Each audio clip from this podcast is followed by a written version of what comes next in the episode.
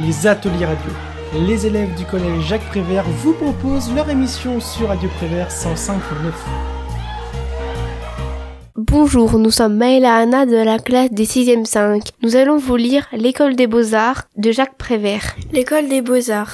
Dans une boîte de paille tressée, le père choisit une petite boule de papier. Et il la jette dans la cuvette devant ses enfants intrigués. Surgit alors multicolore, la grande fleur japonaise, le nénuphar instantané.